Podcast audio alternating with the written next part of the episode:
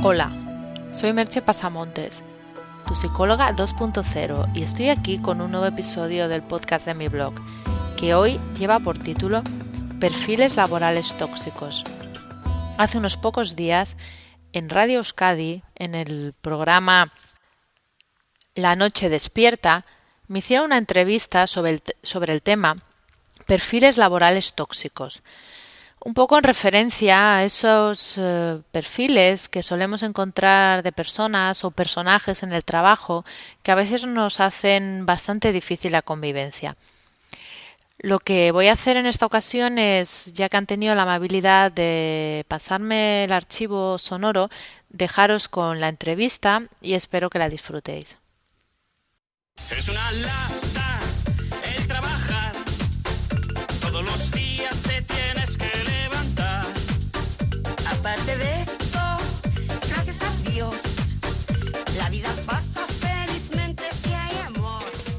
Somos en el trabajo, dime cómo trabajas y te diré quién eres. ¿Se puede saber cómo es el carácter de una persona observando su manera de ejercer su profesión? ¿Cómo podemos cambiar para ser unos buenos compañeros de trabajo? Vamos a hablar con toda una experta para que nos aclare todas estas dudas en la noche despierta. Está ya con nosotros Merche Pasamontes, psicóloga y coach. Buenas noches, Merche. Buenas noches. Bueno, ¿nos comportamos de la misma manera en el trabajo que fuera de él? ¿Somos iguales? Bueno, mm, exactamente iguales no. A ver, hay unos rasgos de personalidad, hay unas tendencias que tenemos en siempre, en cualquier ocasión. Lo que sucede es que el trabajo es un lugar en que mm, eh, siempre hay un, mayor deseo de, aprobación, de quedar bien, pues porque bueno hay, hay más cosas implicadas, ¿no? A lo mejor con un grupo de amigos puedes estar más relajado, pero en el trabajo pues sientes que bueno que, que tienes que dar una cierta imagen profesional, que puedes tener un jefe, que tienes que agradar al jefe, que tienes que estar con compañeros y eso puede hacer que nos surjan algunos rasgos, algunas tendencias más acusadas que en el día a día. Mm, porque hay veces que igual eh, coincides con, con, una persona, tienes un amigo en común que trabaja con esa persona y dices, ay, pues fulanito tal es tan majo, tan agradable, y te dices a otra persona, pero ¿qué dices? Pues si es un ogro, pero si está todo el día, si es un cascarrabias y tal, si yo trabajo con él. Y claro, esa faceta no la vemos eh, en el exterior, ¿no? Fuera de la oficina o, o de nuestro trabajo, ¿no? Claro, es que, bueno, el ejemplo que has puesto es perfecto porque sería un poco esto que decía. En el, en el trabajo tenemos, hay siempre una presión, o sea, aunque no quieras, el trabajo, pues hay una presión para, porque se supone que se espera de ti una serie de, de cosas, en cada trabajo serán unos factores diferentes y eso pues te obliga a, a tener que estar haciendo en un momento determinado lo que toca hacer no es como cuando uno está, pues yo qué sé, de fin de semana que un poco puede hacer lo que quiere, ¿no? Pero cuando estás en el trabajo, pues a lo mejor, yo qué sé, te toca atender a un cliente en un momento en que estás disgustado, pues ahí vas a tener que disimular, vas a tener que, que, esforzarte y, y, todo eso pues puede hacer que, que se marquen, pues ya te digo, unas tendencias.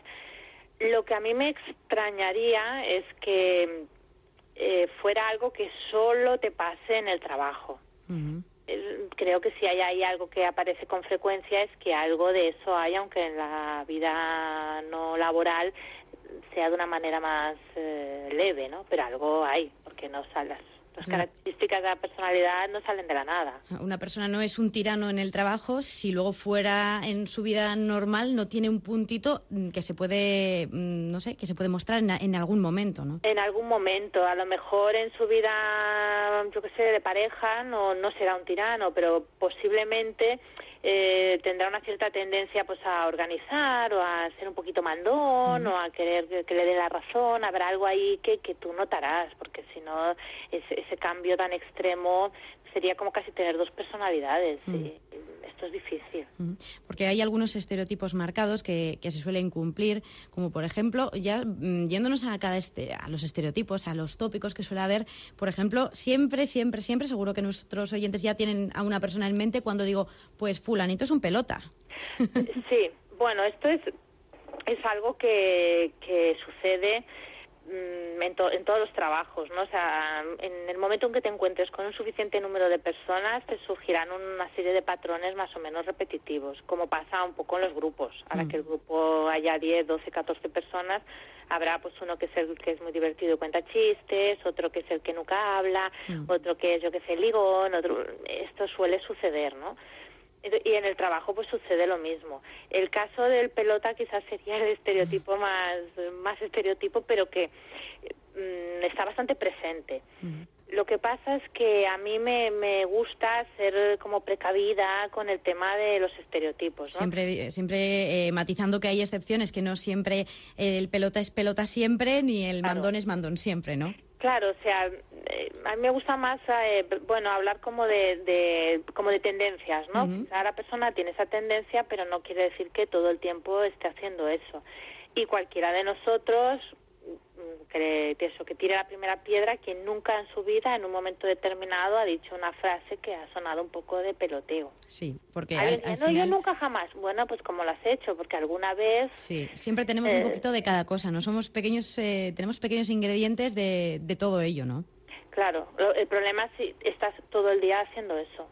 Entonces eh, se convierte ya en, en, en, un rasgo como que, que de alguna manera eh, te, representa, ¿no? Si ya alguien, los compañeros dicen, ah, mira, espera, que habla pelota. Mm, bueno, tal vez planteate que igual algo estás haciendo, ¿no? Porque claro, sería como mucho, ¿no? ¿Qué tenemos que hacer nosotros y, para, no convertirnos en, eso, en, ser un pelota? Por ejemplo, digo pelota y luego iremos con otros, otras tendencias, como dices tú. Bueno, el, el, el tema al final, en, en cualquier situación, y en el trabajo también, aunque no lo parezca, es ser uno mismo. Hmm. Y esto eh, parece muy obvio, parece muy fácil, pero es de las cosas más difíciles que hay.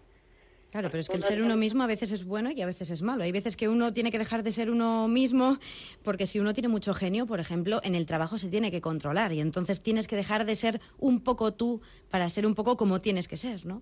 Claro, esto es lo que te decía antes de la presión, ¿no? Pero en ese caso, eh, pongamos que hay una situación en la que yo sé que tengo tendencias a, ver, bueno, si tienes muy, mucho genio, tienes muy mal genio, yo te diría que no en el trabajo, tienes que ver qué, te sucede y, arreglarlo, porque en eso ya sería algo que indica que hay algo en ti que no está funcionando bien, porque estar siempre de mal humor no es normal. Y contestar a cualquier cosa de una manera así como un exabrupto, pues tampoco sería normal. Entonces, bueno, esa sería una parte, es decir, bueno, ¿qué te sucede para que eso pase tan frecuentemente, no? Porque eso para mí no sería tanto ser uno mismo como estar un poco enfadado con el mundo, ¿no? Mm.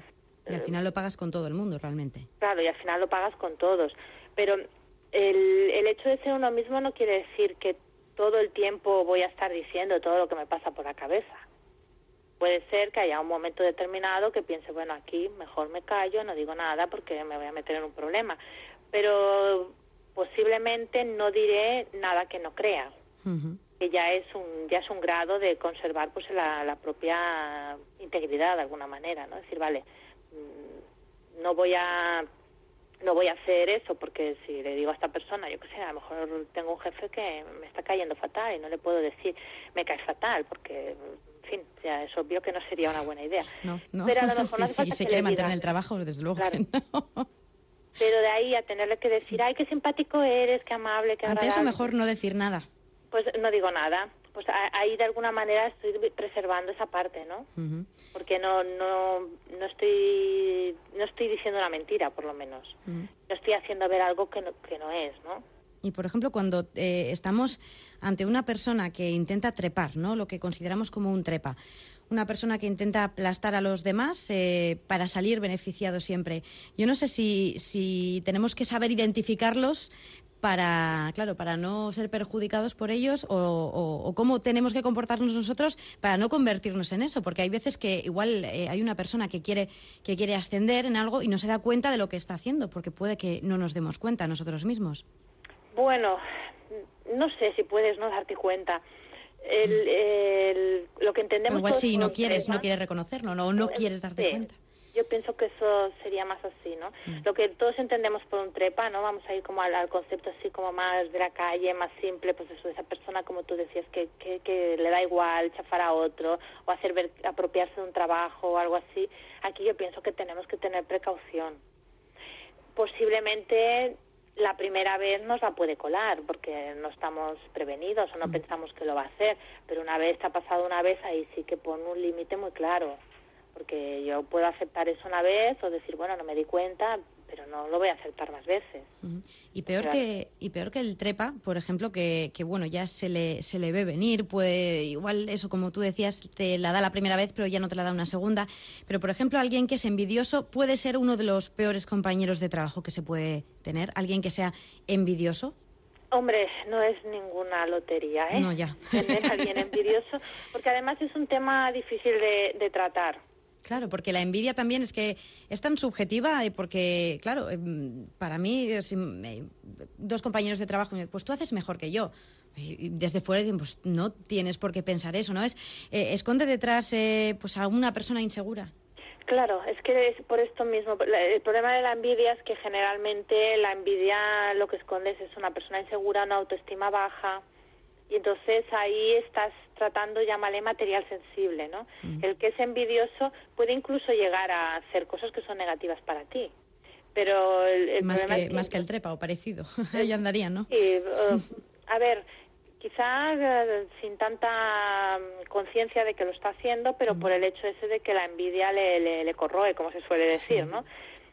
Hablo siempre de, envidia en el sentido negativo, no de una admiración o de esa envidia que se le llama sana, de decir, ay, qué suerte has tenido y cómo me gustaría estar en tu lugar. la envidia sana? Yo no sé si existe la envidia sana o eso también es un mito. Envidia sana no, es envidia cochina siempre. Bueno, yo le llamo sana en el sentido de que a veces alguien recibe, pues eso, mm. un ascenso o algo, bueno, y a ti te gustaría que también tuviera tocado. Pero te alegras. Pero te alegras, ¿no? Y dices, hombre, me da un poco de envidia porque me gustaría estar en su lugar y yo también, yo qué sé, a lo mejor me estaba ahí matando y haciendo un trabajo y a mí no me ha, no me ha llegado en este momento, pero es un compañero y tú pues valoras y estás contento por él o por ella a pesar de que puedas pensar que ojalá te hubiera tocado a ti también, ¿no? Pero no te gustaría como destruir eso porque la envidia esta cochina, como tú has dicho, esta envidia destructiva, tiene ese punto, ¿no? De que si pudieras se lo quitarías al otro claro, ahí ya... Ahí ya no. Porque también es porque la persona vive como en una... Esto es una cosa muy social y que, y que la tenemos como muy inculcada. Yo creo que desde pequeños y la sensación como de escasez, ¿no? De que si hay una cosa buena para ti, a mí, a mí ya no me puede tocar. O sea, como que no hay para todos. Y esto es algo que, bueno, que fomenta mucho la competitividad, pero que, que es como muy negativo, ¿no? Porque también fomenta, pues eso, que de repente alguien pueda tener mucha envidia. Porque claro, si te ha tocado a ti, quiere decir que, bueno, si tú ya eres... A mí no, claro. A mí ya no me puede tocar. Entonces, claro, la única manera de que yo sea jefa es que tú dejes de serlo. Claro, ahí... Pues también te digo que en los trabajos a veces suceden cosas que, que, que es la propia presión del entorno, ¿no? Porque si solo puede haber un jefe mm, y yo quiero serlo, pues tengo que de alguna manera empujar al que está ahí, porque o pedirle, mira, ¿qué te importaría irte? Porque yo quiero ser jefe. Sí, que por, aunque lo pidas con mucha delicadeza y con, y con, no sé, muchísimo tacto, al final le estás diciendo, oye, que no, que voy a ser yo el jefe. Claro, es que eh, por eso te digo que, que, pero esto ya nos remite un poco a lo que sería la empresa como tradicional, ese modelo tradicional, ¿no? Mm que yo cuando hablo de los temas, yo le llamo psicocoaching en la empresa porque me gusta un poco este concepto como de mezclar, ¿no? Mm. Siempre estoy intentando ir hacia estos nuevos modelos como más horizontales, más de colaboración, de, de, que realmente eh, se valore más la aportación de cada uno y no haya tanta, tantas jerarquías, porque es que eso al final es que siempre siempre va a traer problemas. Es, es, difícil llevar bien que, que, alguien esté por encima de ti. Bueno, si, si tienes un, un jefe que, que, es una buena persona, es un buen jefe, bueno, realmente no tiene por qué haber esas tiranteces. Tú tienes que asumir realmente que estás por debajo, pero eso es complicado a veces. Hay gente que no asume que alguien tiene que mandarle. Bueno, pero eh, aquí estamos en, en, en, esto, en esto mismo que te decía. Eh, todo va a depender, ¿no? Porque eh, si la persona realmente que está ahí entiende cuál es su papel y entiende que a mí me gusta más que, que mandar el, concepto como de liderar, ¿no? De tenemos un proyecto, el que sea, ¿no? Y yo lidero el proyecto y, y, estoy aquí para ayudaros a, a, que salga lo mejor posible, para ayudar a que podéis podáis dar lo mejor de vosotros mismos. E, eso crea un ambiente muy diferente que yo mando. Es el sentido de un líder más que un jefe, ¿no? Claro, es más un líder. Yo creo que, que hacia lo que vamos y las empresas que acabarán perdurando serán las que tienen más este concepto de liderazgo, más este concepto de como de aplanar las jerarquías. Está bien que alguien tome un poco la responsabilidad, pero tampoco es obligatorio que siempre sea la misma persona. A lo mejor, dependiendo del tipo de proyecto, hay un perfil más adecuado u otro. O a lo mejor pueden convivir varios dependiendo de si, lo que sea, una empresa que, que está en varios proyectos a la vez, pues alguien puede ser muy bueno para una parte y otra persona para otra. Y luego habrá gente que dirá, mira, eh, a mí me gusta mucho estar en la parte, yo qué sé, de, de, de, hacer la, la, tarea en sí, pero no me pongas en la parte de liderazgo porque me agobia. Sí, es verdad a veces sucede las empresas que alguien que trabaja muy bien le suben de categoría y le, y, le hunden en la miseria. Sí, sí. Que no por eh, igual piensan que están haciendo algo bueno para esa persona, pero realmente no son capaces pues de afrontar esa responsabilidad. Luego eh, lo que tú has comentado, eh, también el agobiarse, está también el, la tendencia, ¿no? A, ver una persona agobiada, al agobiado. Siempre hay alguien que se ahoga en un vaso de agua que igual dicen, pero hombre, pues no es para tanto lo que lo que tienes que hacer, pero se agobian enseguida para todo. Y eso también puede contagiar al lado, porque una persona tan agobiada muchas veces dices, pero, uf, por favor, relájate que me estás poniendo nervioso, ¿no?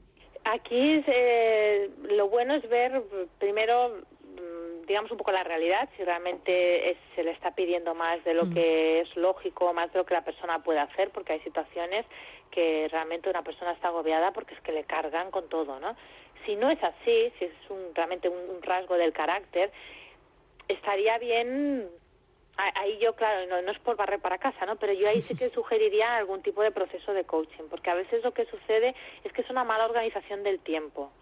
Y hay personas que se organizan muy mal el tiempo y entonces lo que, lo que les pasa es que, eh, bueno, esta persona que parece que va corriendo siempre para todos lados y todo el día va corriendo y todo el día va como quejándose y dice, bueno, pero ¿qué has hecho? No, eh, nada. Y dices, bueno, eh, eh, mm, has tenido el mismo tiempo que otra persona, pero, pero, pero mm, has apurado hasta el final, no has sabido organizarte y estás agobiado por algo que no es real, ¿no? Que eh, el trabajo es el mismo para todos, digamos, pero y tú puedes hacerlo igual de bien, pero tienes que saber administrarte.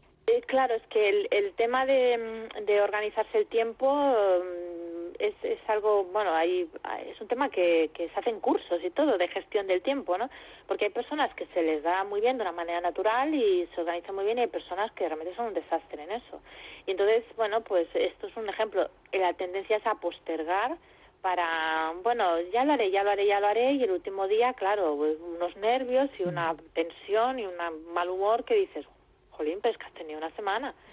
Ya, pero lo ha dejado para el último día. Para mí eso es una mala gestión del tiempo. A pesar de que hay personas que les gusta esa sensación de presión ya, pero vuelvo a decir, pero hay gente que, lo dice mucho eso de es que es que yo solo funciono bajo presión. Sí, pero ahí también para mí es indicativo de que algo está fallando. Porque si solo funcionas bajo presión, mm, si rascamos un poquito, seguramente es que la motivación está un poco baja. Entonces necesitas esa presión para motivarte. Entonces, ¿qué está sucediendo para que estés desmotivado, no? Porque yo, fondo. Claro, yo trabajo, yo bajo presión no trabajo mejor, trabajo peor porque me apremia el tiempo, porque igual en ese momento no se me ocurre la idea, o si tienes que redactar algo no das con la frase. Eh, ahí, no me acabo de creer, no es que me salen las mejores ideas. Ah, eso no concuerda mucho con lo que los estudios que hay sobre el cerebro, sobre nuestro funcionamiento, que las mejores ideas te salgan bajo presión. Claro que por narices te tienen que salir, porque no te queda otra. Pero que te salgan mejor, no. Pero que te salgan mejor, me gustaría ver si las hubieras dejado fluir mm. tranquilamente durante cuatro o cinco días. Si el último día le das un repaso, si no hubieran sido mejores. Y cuando nos encontramos con alguien que se está quejando constantemente, que es muy quejica, ¿ahí qué es lo que está pasando? Bueno, el caso de la queja a mí me, me parece un poco semejante al del agobiado, ¿no? Y, a ver, la queja, el problema que tiene es que todavía se contagia más que, que, el, que el agobio. Porque el agobio, pues, pensará, está organizado mal, pero la queja, generalmente la persona se queja de algo que, que, existe. Lo que pasa es que enfoca mucho la atención en lo negativo. Entonces ahí estaría bien el, el ver cómo, cómo puedes eh, hacerle ver que, que, no, que eso existe, evidentemente, pero que hay más cosas. En todos los trabajos, yo creo que no hay ninguno que no, pero es que ni el más maravilloso que te puedas imaginar no va a haber alguna cosa negativa. Claro, yo qué sé, pues imaginarte una actriz de Hollywood que cobra 20 millones de dólares por película. pero seguro que habrá algo malo. Da igual se levanta a las 5 de la mañana para el rodaje y la tienen dos horas maquillándose y, sudando ahí porque no hay más remedio. Mm. Y luego hacen la toma y el director dice, pues no me ha gustado que le cambien el maquillaje, no me gusta cómo queda. Claro no me dirá nadie, aunque, aunque, bueno, pero cobra 20 millones, sí, bueno, pero en ese momento seguro que le va a sentar mal. que cualquier trabajo va, va, a tener en algún momento algo que digas, hombre, pues esto no me ha gustado. Lo que pasa es que, a ver, en este caso que pongo, como es muy exagerado, pues seguramente los 20 millones te ayudan a tomártelo bien, ¿no? sí, la verdad es que sí, a mí no me importaría que me maquillen 30 veces o despertarme a las 5, que ya lo he hecho por menos dinero.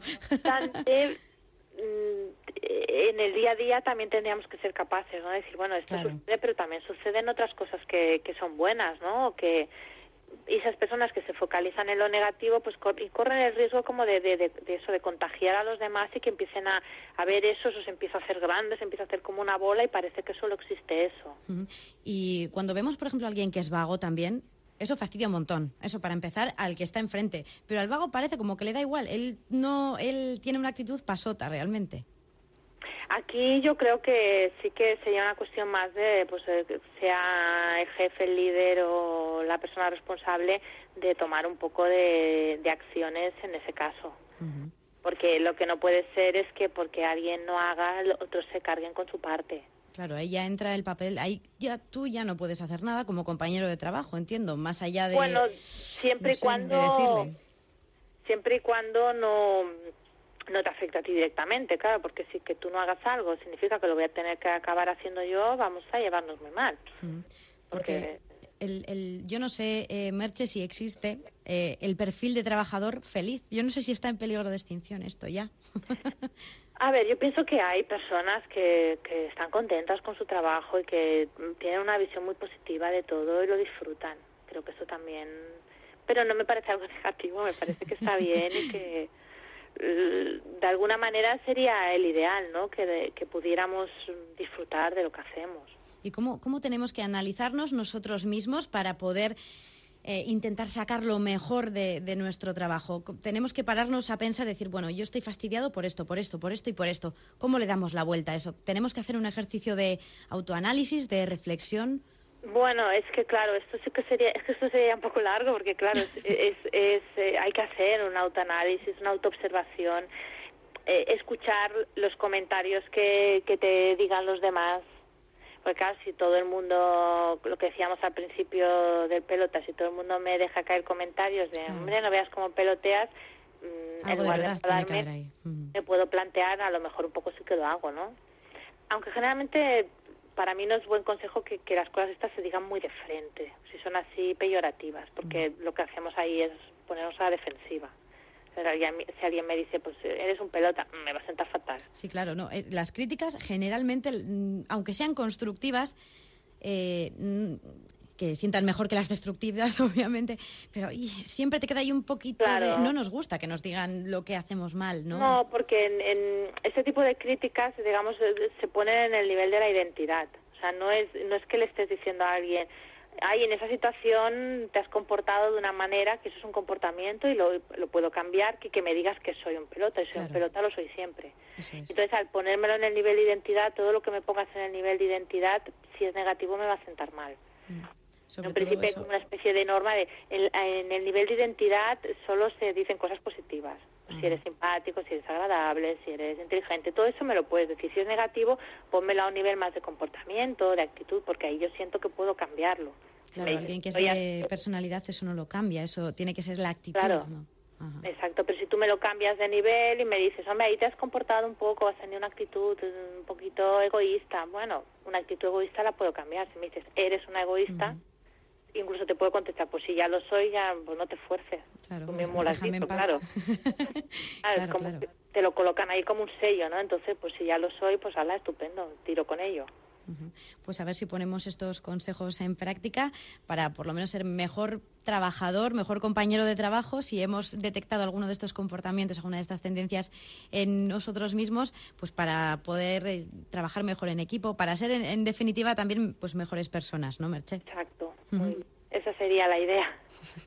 Merche Pasamontes, psicóloga y coach, muchísimas gracias por estar con nosotros en la Noche Despierta y por aclararnos un poquito más todos estos términos que nos encontramos a lo largo de nuestra vida diaria en el trabajo y también en, en la vida. Muchísimas gracias, Merche. Gracias a vosotros.